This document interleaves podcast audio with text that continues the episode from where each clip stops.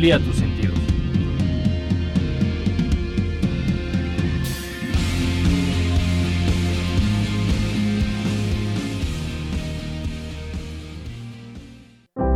Que los menores de edad fumen no está chido.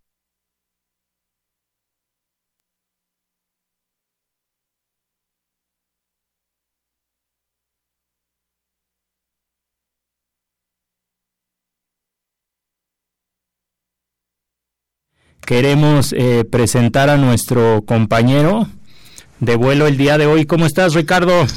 ¿Qué tal, amigos? ¿Cómo están? Bienvenidos a otro vuelo más aquí en Radio Nagok de Eleva tus sentidos.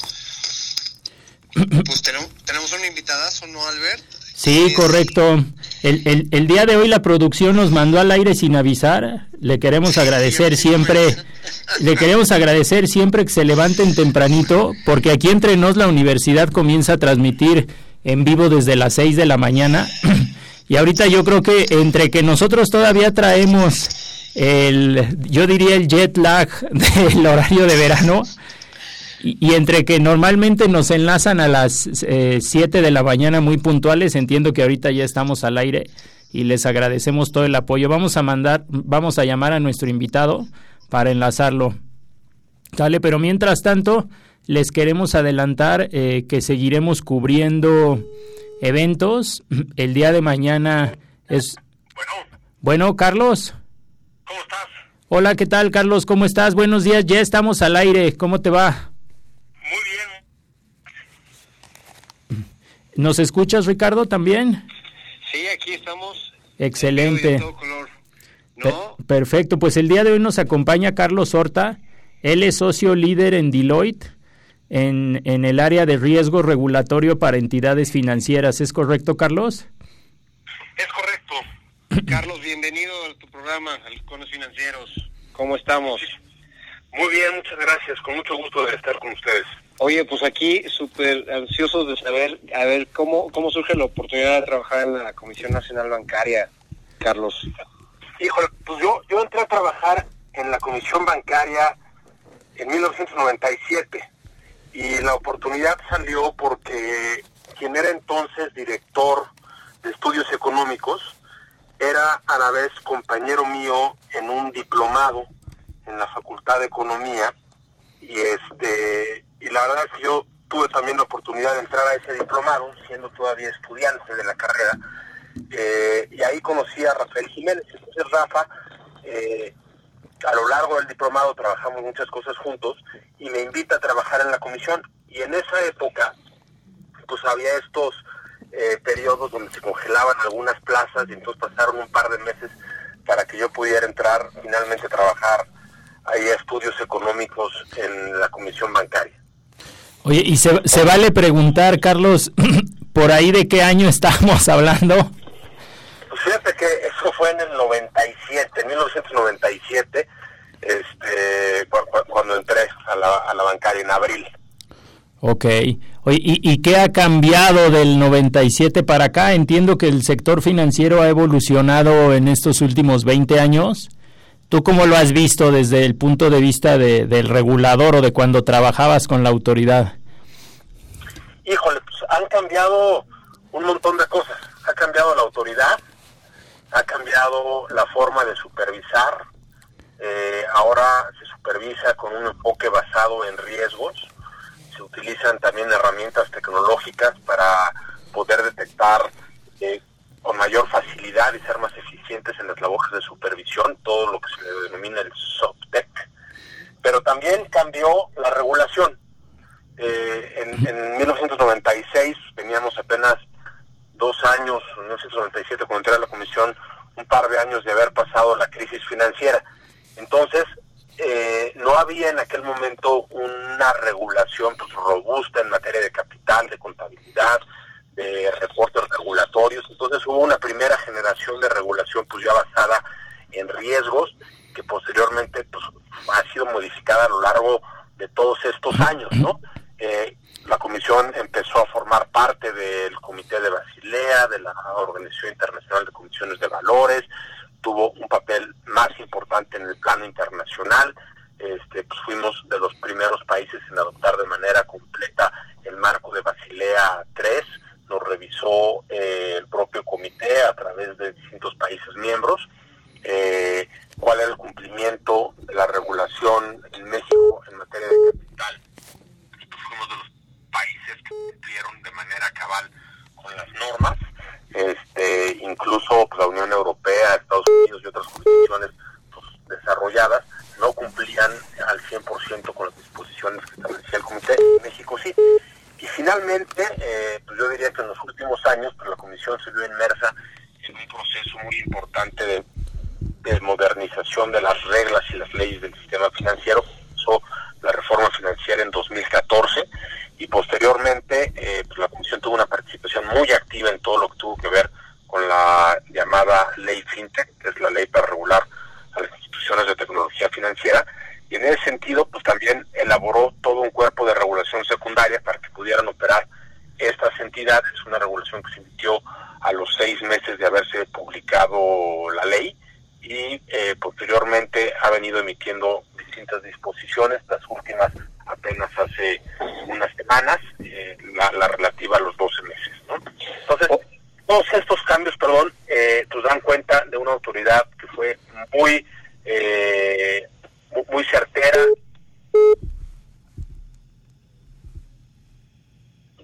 Bueno, bueno. Sí, perdón. Sí, eh, eh, ¿nos escuchas, Carlos y Ricardo? Como, que se cortó un poquito, Carlos, pero adelante, adelante. Ah, aquí estoy, ¿ya, ya, me escuchan? Sí. sí, Ah, buenísimo.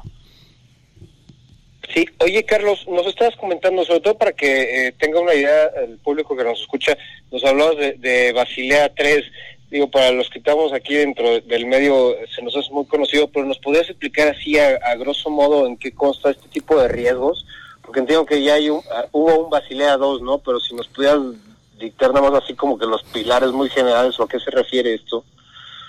Sí, si quieres, empiezo muy rápido desde Basilea 1, que fue un primer pues. acuerdo internacional en materia de capital. Digamos que antes de, que se promulgaran o que el Comité de Basilea emitiera los primeros lineamientos en materia de capitalización para bancos estableciera una cancha pareja de cuál era el nivel mínimo de capital que debían de tener las instituciones de crédito cuando asumían riesgos, este, empezó eh, posteriormente, se fue complementando este marco eh, de disposiciones, ¿no? Y después de, de, de las de las disposiciones en materia de riesgo de se establecieron lineamientos para el riesgo de mercado.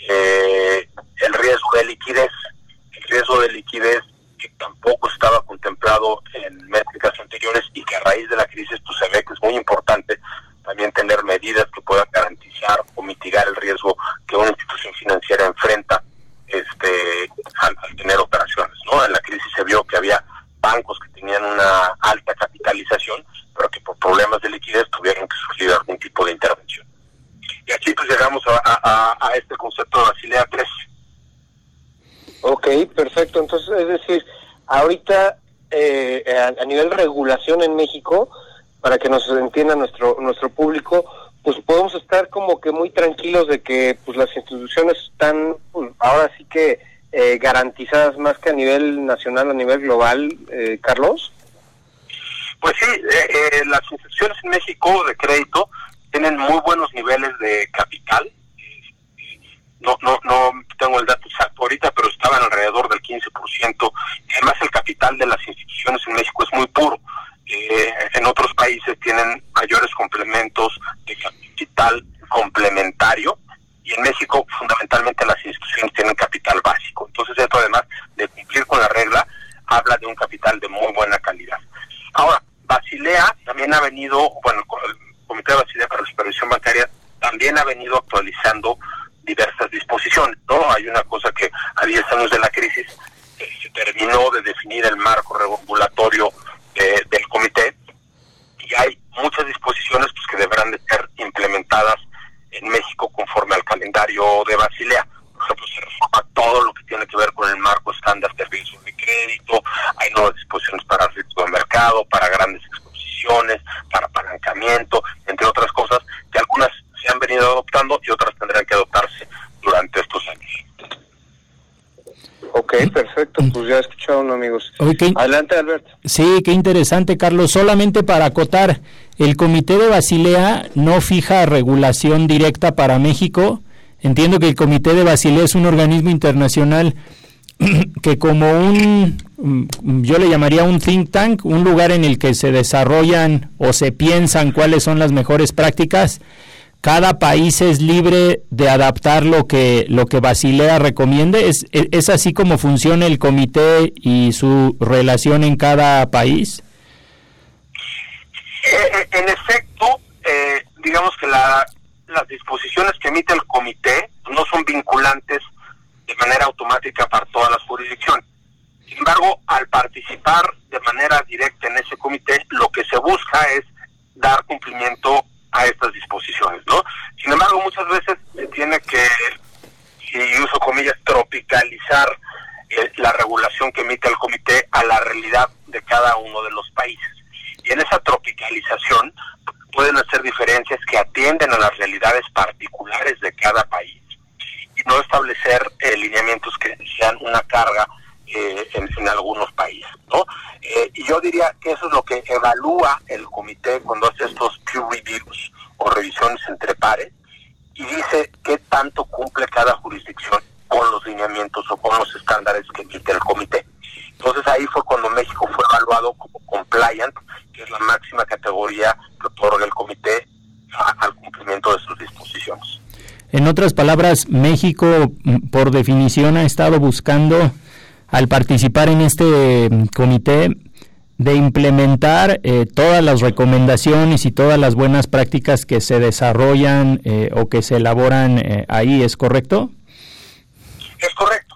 Y esto tal vez pueda ser un, tema medio pendular, ¿no? De no tener nada, quisimos adoptar todas las prácticas pues, de manera prudente y ahora pues, lo que se discutiendo en los últimos días es la regulación proporcional o la regulación diferencial aquí incluso el comité acaba de publicar en marzo pasado eh, un documento en el cual da cuenta de cómo los distintos países que aplican las disposiciones del comité hacen una diferenciación o alguna aplicación eh, proporcional a los estándares que emite el comité entre sus instituciones de acuerdo. Ahora, ¿qué definirías por, por riesgo, Carlos? A lo mejor terminamos con esa pregunta, la parte de introducción para nuestros amigos radioescuchas, porque entiendo que ahora tus responsabilidades en Deloitte son específicamente riesgo regulatorio, pero ¿qué sería el riesgo? ¿Qué sería el riesgo regulatorio en sí?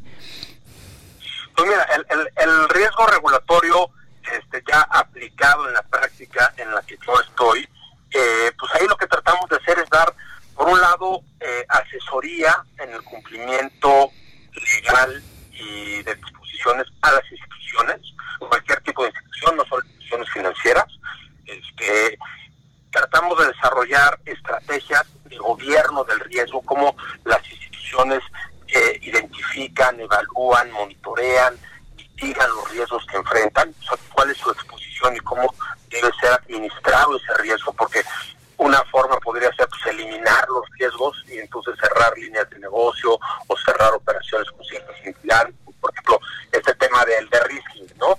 El de risking es una práctica que comenzó pues, hace algunos años en donde algunas instituciones financieras cerraban cuentas a los participantes. Incluso esto se dio entre bancos corresponsales eh, México y Estados Unidos, que en vez de administrar de manera eficiente el riesgo de lavado de dinero y financiamiento del terrorismo, pues preferían cerrar cuentas con algunas entidades con las cuales preferían eh, pues, no tener ningún tipo de relación en vez de estar administrando el riesgo. ¿no? Entonces, una de las cosas que es importante para las entidades es tener la capacidad suficiente de tener los controles y los mecanismos adecuados para que puedan tener una administración de los riesgos mitigando con controles, etcétera, y no eh, eliminar operaciones, ¿no? De esta forma, pues habría un menor negocio para las entidades. Pero regresando a, lo que hacemos acá, este, pues también vemos temas del cumplimiento, ¿no? Podemos analizar eh, los controles eh, que tiene una institución, un, dueño de un proceso, una, una entidad financiera, y ver si se está cumpliendo o no de manera eficiente con la norma y no solo el cumplimiento, sino que en realidad sea un tema de una cultura de riesgos al interior de las entidades. O sea, no solo nos sirve ver que eh, se cumple al pie de la letra con la norma, sino que las actividades que se están llevando a cabo son preventivas y que pueden en el futuro pues ahorrar mucho dinero a una entidad, ¿no? Evitar fraudes internos, por ejemplo, eh, evitar riesgos innecesarios y de esa forma nos, podemos ayudar a hacer controles este, para validar el cumplimiento de, de los riesgos, ¿no? Eh, hay otras cosas. Sí, adelante Carlos, nos toma un minuto irnos a corte. Eh, si quieres continúa con tu exposición y te avisamos ahorita si por ahí nos gana el tiempo y tenemos que mandar a comerciales. Con mucho gusto. Este, pues también hay una serie de cumplimientos, tienen que ser las entidades de reportes, ¿no? Todos los reportes regulatorios que son varios cientos de ellos, ¿no? Entonces, ¿cómo poder hacer las validaciones para que los reportes informes que se publique, que se entregue a las autoridades, pues sea completa y sea la que refleja la realidad de las entidades? Entonces, contamos también pues, con distintas herramientas para poder eh, dar un cumplimiento eficiente a esta normatividad. Hay otra cosa que son los planes de remediación y los diseños en la implementación. Cuando una entidad, por ejemplo, este, se da cuenta de alguna norma pues puede acudir con la autoridad y hacer un plan de autocorrección diciéndole a la autoridad, oye, pues me, di cuenta que no cumplo con ciertos procesos que son eh, establecidos en las normas. Pues vamos a remediarlo. Entonces establecen un plan de acción y, este, y, de, y de esa forma se puede dar cumplimiento eh, a las disposiciones. ¿no? Perfecto. Oye, a mí, me, a mí me queda una duda en ese tema de planes de remediación pero si quieres mandemos a un corte, regresamos, esto es al, eh, Radio Anáhuac 1670M, Halcones Financieros, atrapando el conocimiento bancario. El tiempo es oro. Regresaremos con más conocimiento bancario aquí en tu programa Halcones Financieros. Que los menores de edad fumen no está chido. Que no hables con tus alumnos del tema tampoco. Cero tolerancia al consumo de tabaco en menores de edad. Infórmate en noestachido.org. CIRT, Radio y Televisión Mexicanas. Consejo de la Comunicación, voz de las empresas.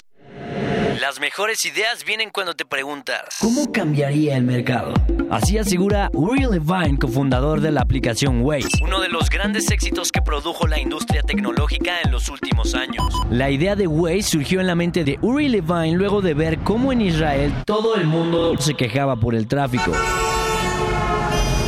Él quiso solucionar este problema en su país y en el proceso entendió que era una problemática mundial. En 2008 la idea se materializó de la mano de Uri Levine, Ehud Shabtai y Amir Shinar. Esto para llegar a ser usado en 2011 por más de 30 millones de usuarios alrededor del mundo. En 2013, cinco años y tres meses después de creada, Waze fue vendida a Google. Radio Anáhuac a favor de la innovación. Existen momentos en la vida que no sabemos hacia dónde ir. Qué mejor que alguien nos ayude para retomar el camino recto. No te pierdas todos los miércoles de 5 a 6 Coordenadas de Vida. En Radio Nahuac, 1670 AM. Amplía tus sentidos. Los siguientes contenidos no son responsabilidad de la Universidad de Anáhuac ni de esta estación. El PT seguirá de tu lado. Fue mucha la confianza depositada en el Partido del Trabajo, la cual se traducirá en respetar y honrar el mandato del pueblo. El cambio que tanto anhelamos. Asumamos juntos el reto que representa la nueva etapa de México. Participa, acércate al Partido del Trabajo.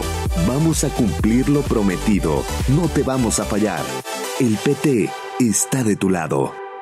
El gobierno de México aplica el programa Precios de Garantía en beneficio de 2 millones de productores agrícolas y pecuarios de las zonas más pobres del país. Así apoyamos a que las familias que más lo necesitan produzcan más alimentos, mejoren su ingreso y nivel de vida. Conoce más en www.gov.mx diagonal Juntos por el rescate del campo. Secretaría de Agricultura y Desarrollo Rural. Gobierno de México. Este programa es público ajeno a cualquier partido político. Queda prohibido el uso para fines distintos a los establecidos en el programa.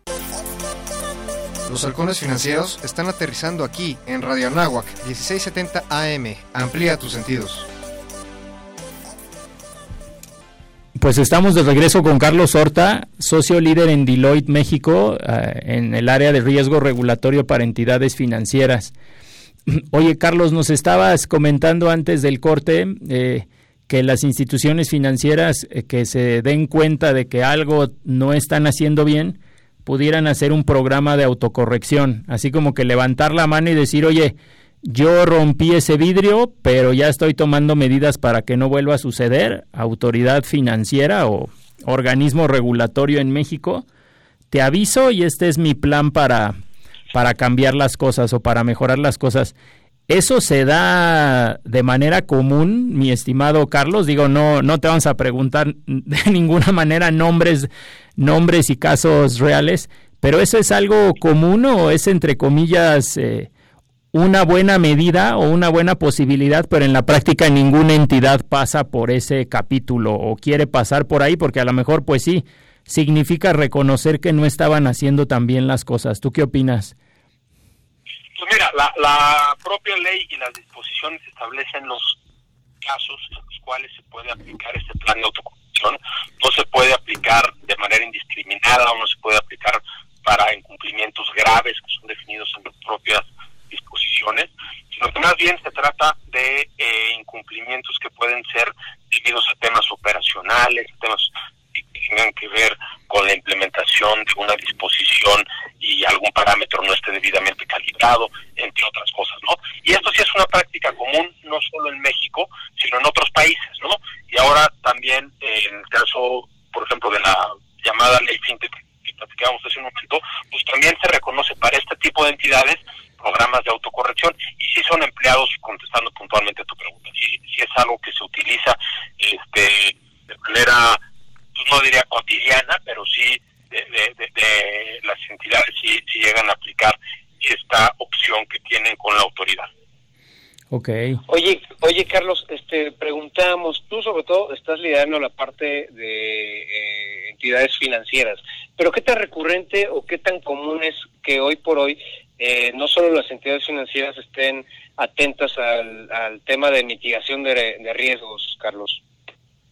Pues mira, yo te diría que todas las entidades todas las empresas tienen potenciales riesgos, ¿no? por ejemplo, todo lo que tiene que ver con la ciberseguridad, este, son sujetas de posibles robos de información, ¿no? Y hemos visto, pues, entidades desde cadenas hoteleras hasta comercios eh, o, empresas de, de reportes de crédito que son atacadas. Entonces, un ejemplo muy clásico pues, es el de establecer controles y mecanismos necesarios para que pruebas de vulnerabilidad eviten que se puedan infiltrar pues, hackers a la información que tienen las entidades. Y como este caso, pues en, muchos otros riesgos, ¿no? Este, las entidades son vulnerables a la operación que tienen, tienen que identificar cuáles son sus riesgos potenciales, establecer mecanismos para poder eh, enfrentar estos riesgos. No cada vez es más común que entidades que no son financieras tengan algún tipo de eh, oficial de riesgos o eh, algún segundo nivel incluso que esté encargado de la administración de los riesgos en estas entidades. Ok, perfecto. Ahorita estás hablando de, prevención y lavado de dinero y sobre todo entiendo que eh, tú participaste en el proceso de, elaboración de la ley FinTech, que es la que pues vaya está contemplando mucho este tipo de riesgo. ¿Cómo, fue la, eh, la parte de, involucramiento aquí de, de tu parte en la ley FinTech, Carlos? Pues mira, yo cuando se empezó a trabajar la ley FinTech era eh, vicepresidente de política regulatoria en la Comisión Bancaria y en ese sentido una de mis funciones estaba eh, vinculada con participar en esta en la elaboración de esta ley, ¿no? Pero fue una ley que te diría que se trabajó de manera conjunta entre la Secretaría de Hacienda, el Banco de México y la Comisión Bancaria y un montón de personas participamos en cada una de estas entidades, ¿no? Eh, había expertos en temas legales, en temas tecnológicos, en temas operativos y otros en la parte también pues, de la innovación y de cómo estar de cerca con las entidades, este, conocer sus modelos de negocio, hacer cuestionarios, implementar medidas y controles, pues, la verdad, novedosos este, para, para, para esta ley y las disposiciones secundarias que surgieron de ella, ¿no? Entonces, en, ese sentido fue mi, mi participación. Oye, Carlos, eh, ¿en qué áreas estuviste en la Comisión Nacional Bancaria y de Valores? ¿Siempre estuviste en esta parte regulatoria o en este enfoque regulatorio, por llamarle de alguna manera? Híjole, pues, mira, eh, yo entré, como te decía hace rato, en 1917 a la comisión, entonces estuve en un chorro de áreas, fundamentalmente vinculadas con la regulación, pero yo entré a estudios económicos. Había una dirección de estudios económicos como de la economía real de las empresas y otra dirección de estudios económicos del sistema financiero. Entonces yo entré a esta dirección de estudios económicos del sistema financiero. Posteriormente, la propia comisión eh, me, ofreció una beca para estudiar en el extranjero y cuando regreso, eh, pues era la época de la transición en el gobierno eh, de Fox, ¿no? Entonces hubo muchos cambios en la comisión y cuando regresé, eh, pues me dijeron, no, pues ya estudios económicos ya está en otro lado, vente mejor para acá a regulación bursátil. Entonces ahí estuve eh, un, par de años haciendo regulación para el sistema bursátil y posteriormente me cambié a otra área que era de eh, proyectos especiales y ahí echábamos un poco de distintas cosas, ¿no? Era este, como un área comodín dentro de, de la dirección general en la que estaba y después eh, pasé a la Dirección General Adjunta de Regulación Prudencial y ahí empecé a ver todos estos temas de capital, de provisiones, de administración integral de riesgos, de control interno, entre otras cosas. Y ya después de esa, eh, me dieron la Dirección General de Desarrollo Regulatorio. Y ahí teníamos pues, encargado el desarrollo de la regulación contable, prudencial, eh, eh bursátil, eh, participábamos en todos los temas que tenían que ver con la regulación para entidades del sector de crédito popular y dábamos eh, opiniones y comentarios a la vicepresidencia de normatividad en materia de cambios legales. ¿no? Y ya después de eso, eh, terminé por la invitación de Jaime González, que era el presidente de la comisión en esa época, en la vicepresidencia de política regulatoria. Y ahí tenía cuatro responsabilidades fundamentales. ¿no? Por un lado, seguía con esta Dirección General de Desarrollo Regulatorio, pero también tenía otras tres eh, muy importantes responsabilidades. ¿no? Por un lado, estaba la Oficina de Asuntos Internacionales, la Dirección General de Asuntos Internacionales, y pues ahí se había toda la relación bilateral con distintas autoridades eh, del exterior para hacer investigaciones o cuando algún banco quería, algo, alguien quería poner un banco en México y eran accionistas del exterior, pues averiguábamos con ellos clase de persona era, tenían algún este, expediente pendiente por ahí, y también pues era la relación con todas las autoridades del exterior que fijan los, los no, autoridades, sino con los organismos que fijan los estándares regulatorios a nivel global, como el Comité de Basilea, IOSCO, GAFI, el Fondo Monetario Internacional, Banco Mundial, el BID, todas las evaluaciones que se hicieron en el sistema financiero de México como parte de los SAPs, este, pues en la comisión, la parte que le corría, correspondía a la comisión, pues era coordinada desde esta Dirección General de Asuntos Internacionales, también estaban otras dos direcciones generales. Una, la de estudios económicos. Okay. ahí veíamos estudios de impacto, cómo le pegaba eh, una modificación, una disposición financiera a las entidades, cuál era el riesgo que se mitigaba, cuál era la experiencia en otras jurisdicciones y también se hacían estudios particulares este, conforme se iban requiriendo, ¿no? Por ejemplo, estudios sobre la salud financiera de los equipos, de los bancos, entre otras cosas. Y luego, eh, una dirección general que también era espectacular era la de inclusión financiera, acceso a los servicios financieros, que, era su nombre oficial, pero todo el mundo la conocía como la Dirección General de Inclusión Financiera. Y ahí pues se participaba de manera muy activa en eh, pues, el, CONAIF, ¿no? Yo, yo, por ser vicepresidente de la comisión, era secretario ejecutivo del CONAIF, que es el Consejo Nacional de Inclusión Financiera, participábamos en el Comité de Educación Financiera, se hacía la encuesta nacional de inclusión financiera, se publicaban los reportes de inclusión financiera de manera periódica.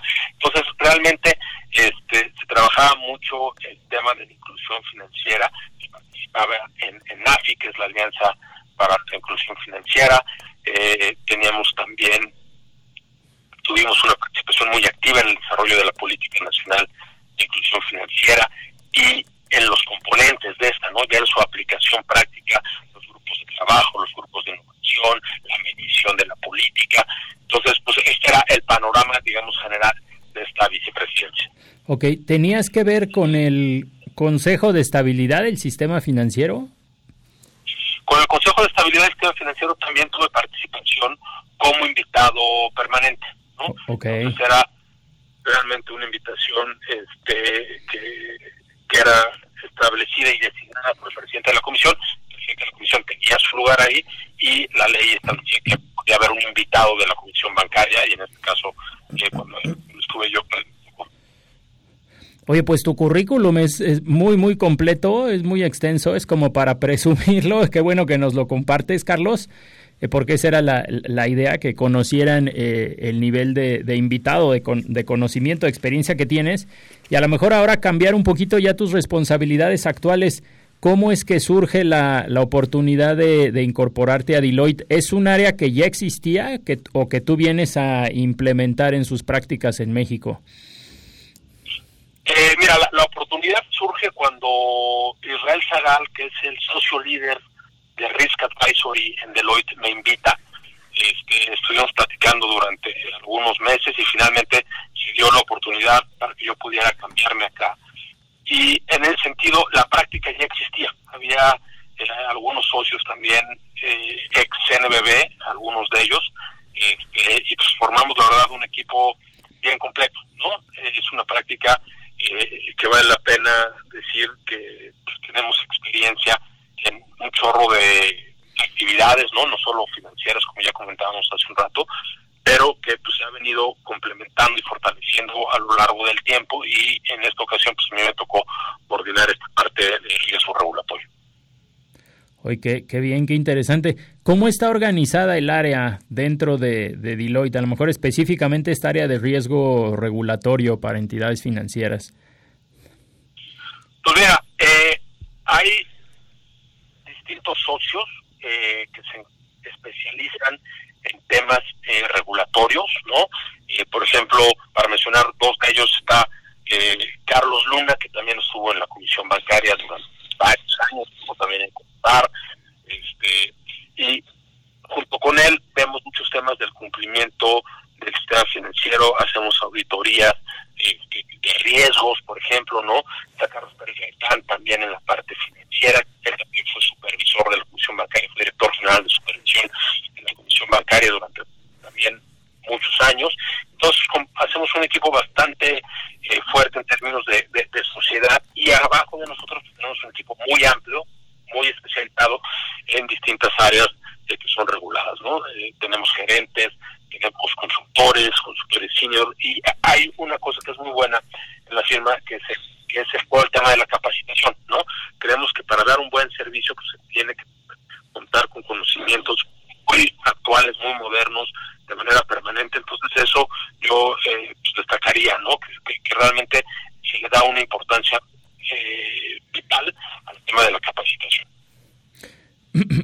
Suena suena muy bien, tienen el área muy muy eh, muy bien establecida.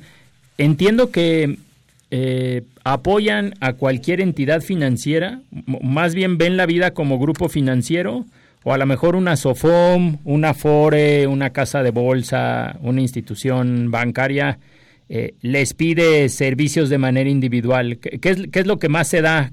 ¿Atender un grupo financiero o atender alguna entidad en lo individual? Mira, hay, hay de todo, ¿no? Habrá grupos financieros que tengan una necesidad eh, corporativa y que quieran aplicar algún proceso regulatorio, identificar algo que sea eh, parejo para todas las entidades del grupo, pero también es muy común que una entidad particular tenga una necesidad muy específica. Entonces yo diría que el abanico de opciones recorre todo el grupo financiero, desde una necesidad muy particular de una entidad o de alguna empresa incluso complementaria eh, de las que se refiere al artículo 89 de la ley de instituciones de crédito, hasta un proceso que englobe a todas las entidades del grupo, ¿no? Eh, entonces yo te diría, ahí somos, prestamos servicios a todo lo largo de, la cadena. Ok. Oye, ¿y cómo, cómo se relaciona ahora Deloitte con este sector que está comenzando a surgir en México, que todos conocemos como el sector fintech? Porque entiendo que ya eh, las instituciones financieras que tienen más tiempo, llamémosle tradicionales, ¿no? Como algunas que mencioné, Sofomes, casas de bolsa, casas de cambio, bancos, eh, pues ya venían trabajando en nuestro país, la regulación ya tiene varios años, eh, los distintos consultores o específicamente Deloitte pues ya tenía una relación directa y muy cercana. ¿Y cómo es ese acercamiento de Deloitte con este nuevo sector? Considerando que hay algunas empresas eh, fintech que tienen respaldo tal vez de algún grupo financiero grande, pero algunas otras son startups y los emprendedores pues andan empujando su, su crecimiento y estás hablando de empresas de un tamaño más pequeño, ¿no? Correcto. Pues mira, la, verdad es que Deloitte hizo poco tiempo después de que se promulgó la ley un laboratorio fintech y se invitó pues, al mayor número de entidades posibles para hacer un repaso, hacer una revisión de cuáles eran los requisitos para poder ser autorizado conforme a, la ley, ¿no? Eh, como sabes, todas las entidades que trabajaban o que ya venían operando antes de la promulgación de la ley para regular las instituciones de tecnología financiera, hay un artículo transitorio que permite que sigan operando hasta septiembre de este año. Y las que no soliciten autorización en esa fecha, pues ya no podrán seguir haciendo operaciones nuevas y solo podrán operar para deshacer las operaciones que ya tenían contratadas. Entonces, hay un periodo en el cual estas entidades tienen que decidir si van a fusionarse, si van a dejar de operar o si van a aplicar por una autorización en la, en la comisión bancaria, ¿no? Este, entonces, en ese sentido, se ha desarrollado un plan de trabajo muy interesante dentro de, de riesgo regulatorio para poder ofrecer a estas entidades y también a las nuevas que quieren operar conforme a la ley, que no tienen un plazo fijo para solicitar autorización, se desarrolló un plan para poder atender las necesidades de estas entidades, ¿no? Y este plan pues, considera elementos muy distintos, ¿no? Desde todo lo que tiene que ver con el plan de negocio, que es uno de los primeros requisitos que establece la ley, cuál es la viabilidad financiera, ¿sí? Eh, sí, Carlos, nos hacen eh, la indicación de que tenemos que enviar a una pausa. ¿Nos acompañas regresando de la pausa y terminamos esta, esta idea, este punto? Con todo gusto. Qué amables. Pues eh, les compartimos nuestras redes sociales. Síganos en Twitter, en Halcones Fin, en Facebook, en Halcones Financieros. Y para los que no puedan algún día escuchar el programa en vivo, todo lo subimos a internet. Eh, la dirección de la página web es halconesfinancieros.podbean.com. Podbean se escribe P-O-D y luego BIN como frijol, B-A-N. Esto es eh, Radio Anáhuac 1670M, amplía tus sentidos. El tiempo es oro. Regresaremos con más conocimiento bancario aquí en tu programa Halcones Financieros. ¿Beber alcohol antes de los 18 años? No está chido. ¿Que lo hagas para quedar bien con tus amigos? Tampoco. Cero tolerancia al consumo de alcohol en menores de edad. Descubre más en noestachido.org. CIRT, Radio y Televisión Mexicanas. Consejo de la Comunicación, voz de las empresas. ¿Te gustaría practicar algún deporte? La Escuela de Ciencias del Deporte ofrece sus modernas y multitudinarias instalaciones. Contando con campos profesionales para fútbol, soccer y fútbol americano. Un gimnasio, pista de atletismo, canchas de tenis, básquetbol y voleibol entre muchas otras. Para mayores informes, dirígete con el maestro Marco Antonio Villalbazo Hernández al teléfono 5627-0210, extensión 8440 y 8476. O visita nuestro sitio en internet www.anahuac.mx diagonal Ciencias del Deporte. Universidad Anáhuac. Formando líderes de acción positiva. En Radio Nahuac nos gusta estar presente en todos lados. Síguenos en nuestras redes sociales. Facebook, Radio Nahuac. Twitter, arroba Radio Anáhuac AM. Instagram, Radio Anáhuac 1670. Ya lo sabes, Radio Nahuac. Eleva tus sentidos. Cuidemos el medio ambiente. Estos hábitos pueden ayudar al planeta. Separa correctamente la basura. Apaga los aparatos electrónicos que ya no uses. Utiliza tus propios recipientes para llevar el café y el agua. Muchos de tus objetos personales, como ropa, accesorios, muebles y libros, pueden ser reutilizados. Si tú ya no los quieres, dónalos, intercámbialos o véndelos. Radio Anáhuac, en pro del medio ambiente. En la naturaleza de los seres humanos está el buscar siempre algo mejor para todos. Y para esto se necesitan propuestas de acción positiva que puedan incidir tanto en lo social como en lo político, sin dejar al lado la educación y cultura en el país. No te pierdas todos los jueves de 1 a 2 de la tarde, Proactívate, por Radio Nahuac, 1670 AM. Eleva tus sentidos. Los halcones financieros están aterrizando aquí en Radio Anáhuac 1670 AM. Amplía tus sentidos. Pues ya estamos de regreso con Carlos Horta. Él es socio líder del área de riesgos regulatorios para entidades financieras en Deloitte. Y Carlos, tuvimos que mandar a corte, pero nos estabas comentando cuáles son tal vez los elementos más importantes para que una fintech le puedan otorgar la, la licencia, la autorización para operar? Muy bien, este, yo dividiría en seis grandes conceptos eh, lo que tiene que ser una fintech para solicitar autorización. ¿no? Por un lado está el plan de negocios, y en el plan de negocios se tiene que establecer un estudio de viabilidad financiera, proyecciones, cuál es el valor de la entidad para el sistema financiero. Por otro lado, hay un tema que tiene que ver con las políticas y los proyectos de manuales de las entidades, y ahí está todo lo relativo al control interno, a la administración de riesgos, a la divulgación de estos riesgos, las políticas de riesgos operativos, todo lo que tiene que ver con la identificación de los clientes y las políticas de prevención del lavado de dinero. Un tercer tema tiene que ver con la información de los accionistas, y aquí tiene que haber una revelación del eh, patrimonio de los inversionistas, un dictamen patrimonial de dónde vienen sus recursos, saber que son personas honorables, si cuenta con un historial crediticio satisfactorio y de negocios. Un cuarto elemento este, pues, agruparía los temas de gobierno corporativo. ¿Quiénes van a ser los miembros del consejo? También se tenían que cumplir con ciertos requerimientos de honorabilidad. Tiene que haber un oficial de cumplimiento certificado.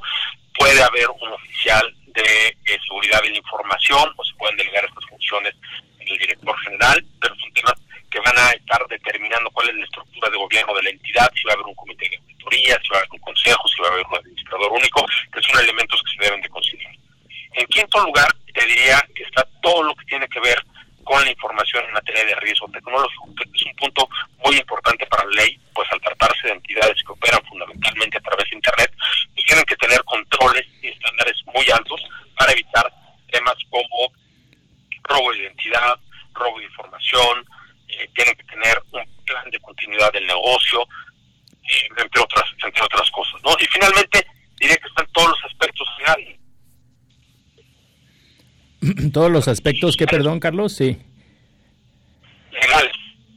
Los, los legales, en donde los estatutos sociales, por ejemplo, pues tienen que estar adecuados a lo que dice eh, la ley, ¿no? Como son entidades reguladas, únicamente pueden llevar a cabo aquellas operaciones y se les autoriza de manera expresa en, en, en, la ley FinTech, ¿no? Eh, se tienen que establecer también pues quiénes son los representantes legales, dónde va a estar el social, contar al mínimo regulatorio, entre otras cosas. Entonces, en estos seis grandes elementos, este, pues se pueden ir desagregando cada uno de estos, pero yo diría que se resuelven de manera bastante robusta los principales elementos que son necesarios para solicitar autorización. Ok, pues qué interesante y qué importante es todo lo que todo lo que nos mencionas, Carlos. ¿Alguna idea, algo que creas que haya quedado por ahí eh, pendiente de, compartirnos? Obviamente te preguntaremos tus redes sociales, ¿dónde te podemos contactar? Eh, pues mira, en, el tema de las redes sociales, eh, estoy en Carlos Horta Tejada en LinkedIn, que es la única de las redes sociales que, ocupo. Este, y la verdad es que ahí, suben bastantes documentos interesantes, entonces por eso por eso por ahí. Pero en, en algún tema final, pues yo diría, hablando de, del fintech, pues que quedan pocos meses para eh, que las entidades que ya operaban puedan solicitar su autorización ante la Comisión Bancaria. No es un proceso que no es un cambio importante para las entidades de haber estado operando durante pues, algún tiempo sin regulación, sin cumplimiento eh, normativo externo, porque muchas de estas tenían temas eh, autorregulatorios o a través de algún organismo gremial como la FICO o FinTech México, pero ahora tienen que cumplir con la comisión y estos procesos pues, son bastante onerosos en términos de tiempo y de gente eh, para el cumplimiento. Entonces yo, yo, yo lo que diría como mensaje final sería que se tome muy en serio este proceso para que puedan estar a tiempo puedan continuar este, innovando en, en México. Excelente, Carlos. Pues esta es tu casa. Muchísimas gracias por habernos acompañado. Muchísimas gracias, Carlos. Muchas gracias, muchas gracias. Esta es tu casa y gracias por el tiempo que nos dedicaste aquí para que, que se entere nuestra comunidad universitaria y sobre todo que, que pues está abierta una nueva una nueva este un sector para ellos no de emprendimientos correcto y además es un sector que ofrece muchas posibilidades para los jóvenes no todo el tema de la innovación hemos visto muchísimos talleres de innovación financiera muchísimos talleres fintech en donde son realmente pues, los jóvenes emprendedores de distintas carreras no los abogados los programadores, los ingenieros, están haciendo eh, del fintech una realidad en el país y que además cada vez hay más inversión en este tipo de, de, emprendimientos, ¿no? Por último, Charlie, nada más, ¿es fácil o no para un emprendedor una nueva fintech? Pues mira, de estas dos que regula la ley, que son las de financiamiento colectivo y de pagos electrónicos, ya no va a ser tan fácil. no va a ser tan fácil porque van a tener que contar con eh, un capital mínimo, van a tener que contar con una estructura de gobierno, pero hay muchas cosas que se pueden hacer para brindar soluciones fintech a estas entidades y a las entidades eh, tradicionales, como les llamaban hace un momento, ¿no? Hay muchos bancos que tienen incubadoras dentro de sus instituciones para estar viendo eh, desarrollos que pueden hacerles más fácil la operación o más seguro la operación. Entonces, en este sentido, sí hay muchos jóvenes que pueden emprender a partir de, de distintas aristas. Charlie, muchísimas gracias nuevamente. Muchas gracias. Qué amable, Carlos. Muy buen día. Gracias. Contrario. Y bueno, continuamos en, en, la sección de alimento para halcones. ¿Nos escuchas, Marisol? Buenos días, ¿cómo estás? Hola amigos, ¿qué tal? Muy bien. Marisol, bienvenida. Pues hoy tienes ahí un programazo, ¿no? Tuviste un evento la semana pasada pues de Mercado para Gatos, ¿no? A ver, platícanos un poquito cómo estuvo el show. Ah, ya, sí, claro. Bueno, hace unas semanas este, acudimos a, este evento dentro de las labores que también estamos realizando y que, y que nos interesaría también explicar es todo, todo este mercado que, está surgiendo en el tema de alimentos para mascotas, que está siendo muy, muy importante en las diferentes economías, en los diferentes mercados y lo que están haciendo las empresas. Aquí en especial este, asistimos a la parte de alimentos para mascotas para gatos. Eh, fue un lanzamiento, es la entrada de, de una nueva marca al mercado mexicano. Y bueno, básicamente lo que nos están mencionando, y, bueno, tú que, que, le tienes tanto cariño a, a, estas mascotas, y cómo, cómo está, está creciendo en base a los espacios pequeños y reducidos que se están dando en las grandes ciudades, digo, fue lo que me llamó mucho la atención. O sea, si bien los perros son una de las mascotas preferidas de de las personas, los gatos tienden a adaptarse más a espacios pequeños. Entonces, como la tendencia hacia adelante, sobre todo de las nuevas generaciones, que probablemente van a vivir en apartamentos muy pequeños, pues un gato es prácticamente la, la mascota ideal, aparte de que son muy higiénicos, son muy limpios, son muy independientes, entonces no está la carga para el dueño de que tiene que llegar todos los días y sacarlo y darle una vuelta y este y detenerlos encerrados. La verdad es que, como dicen, el, el perro es como el niño travieso, es, es, es el pequeño, y el gatito es como el adulto, el adolescente independiente que ya más bien lo que pide es su espacio y no este y no está este que bueno que, que, los dueños no tienen que estar tan en contacto con ellos. Sin embargo bueno todas las dudas de que son unas mascotas bastante bastante buenas. Y para esto pues bueno tampoco se miden este en el tema de gastos. Es un mercado que estaría creciendo a tasas del 8% en, en los próximos años y bueno pues eso es básicamente lo que los que nos, lo que nos vinieron a mostrar, con respecto a esta a, esta nueva marca de, de, alimento para animales ¿sí? así que tú qué opinas con respecto a estos señalamientos de, del mercado de gatos Ricardo pues yo creo que entre más yo creo es algo correlacionado sobre todo al tema de este de la construcción si me lo permiten no cada vez vemos más desarrollos este eh, pues vaya de edificios de departamentos.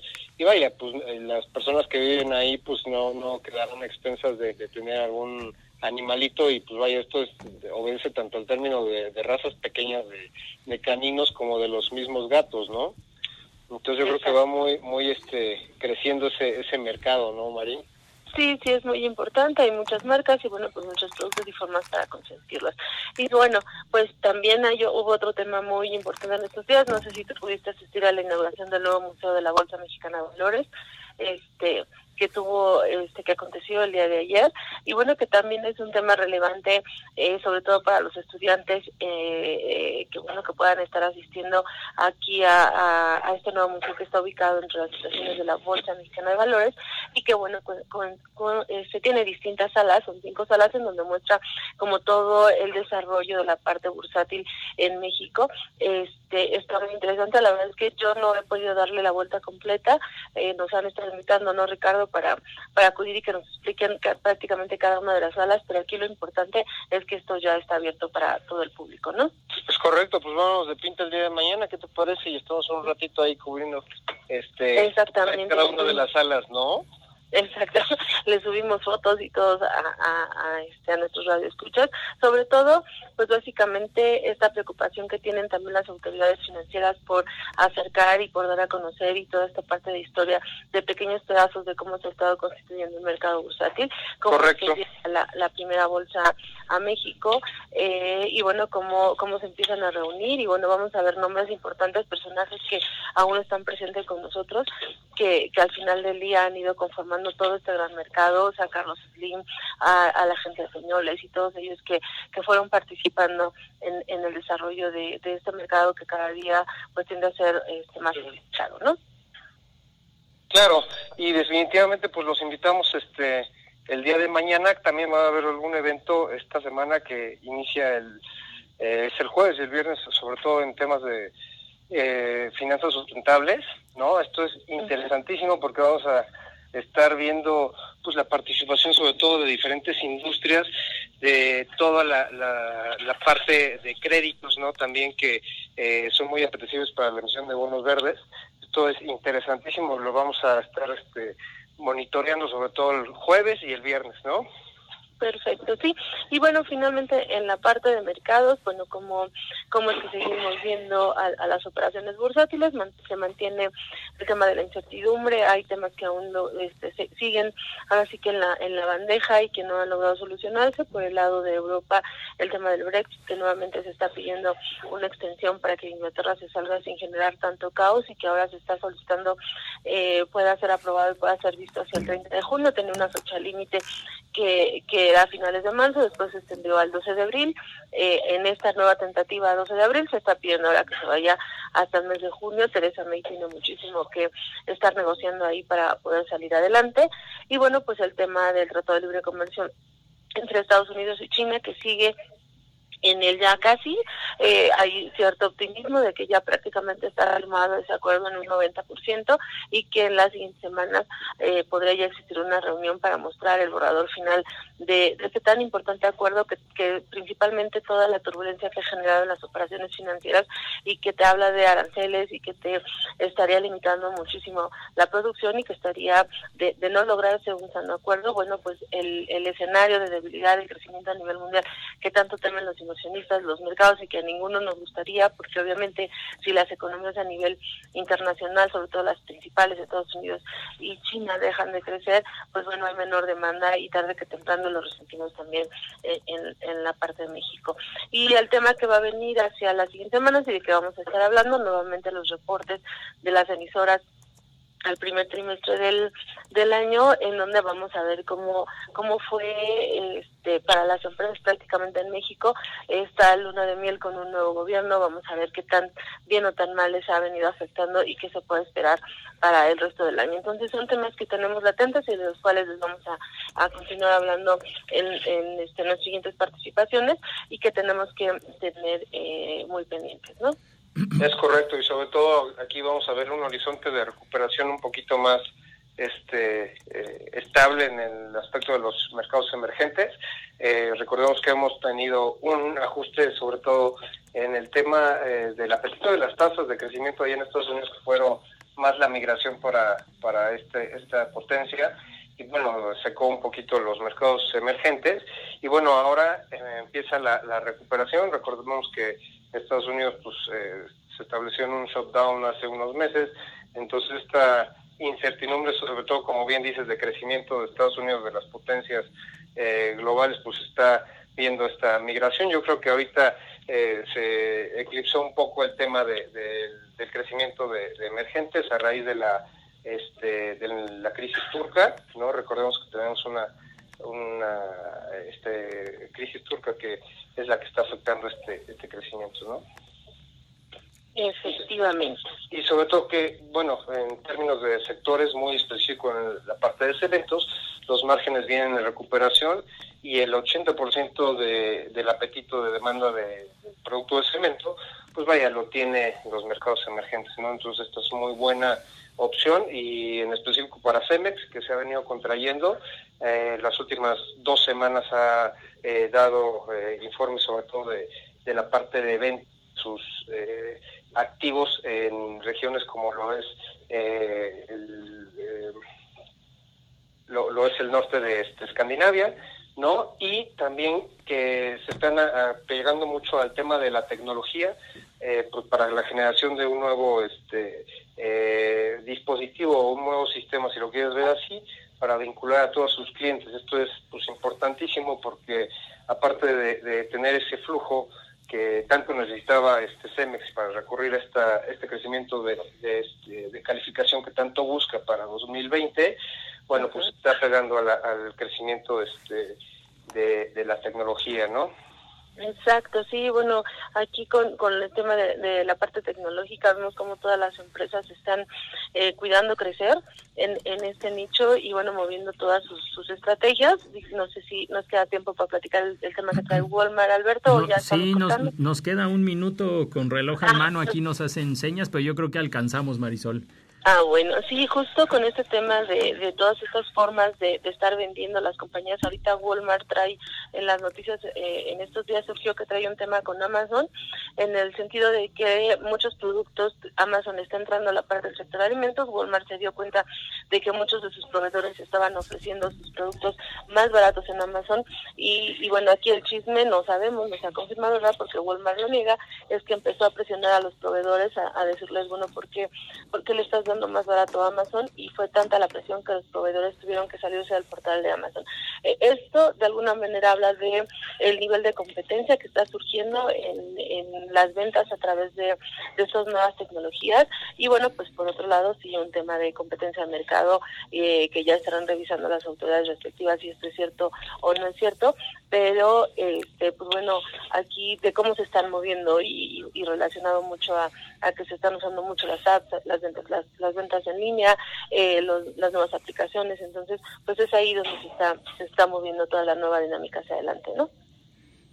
Muy bien, pues muchísimas gracias por acompañarnos. Nos escuchamos el próximo martes a las 7 eh, de la mañana aquí en Radio Anáhuac. Muchas gracias Marisol y Ricardo. No, hombre, gracias a ustedes. Gracias, nos vemos la próxima semana. El vuelo terminó por hoy. Halcones Financieros es una producción de la Asociación de Egresados de la Maestría Internacional en Banca y Mercados Financieros. Atrapa el conocimiento bancario aquí, en Radio Anáhuac, 1670 AM. Amplía tus sentidos.